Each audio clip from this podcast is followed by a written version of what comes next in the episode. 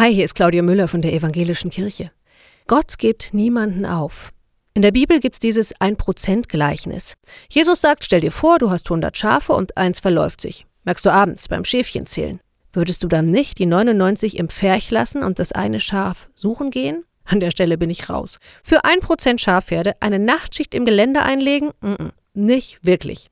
Jesus sagt, ein Schafhirte macht es so. Ein guter Hirte gibt kein Schaf auf. Der sucht und ruft, bis er sein Schaf findet und nach Hause bringt. Wobei Jesus genau genommen hier nicht über Hirten redet, sondern über Gott. Der gute Gott macht es so, sagt Jesus. Er sucht und ruft jeden Menschen, mich, euch, in guten und in schweren Zeiten. Gott gibt niemanden auf.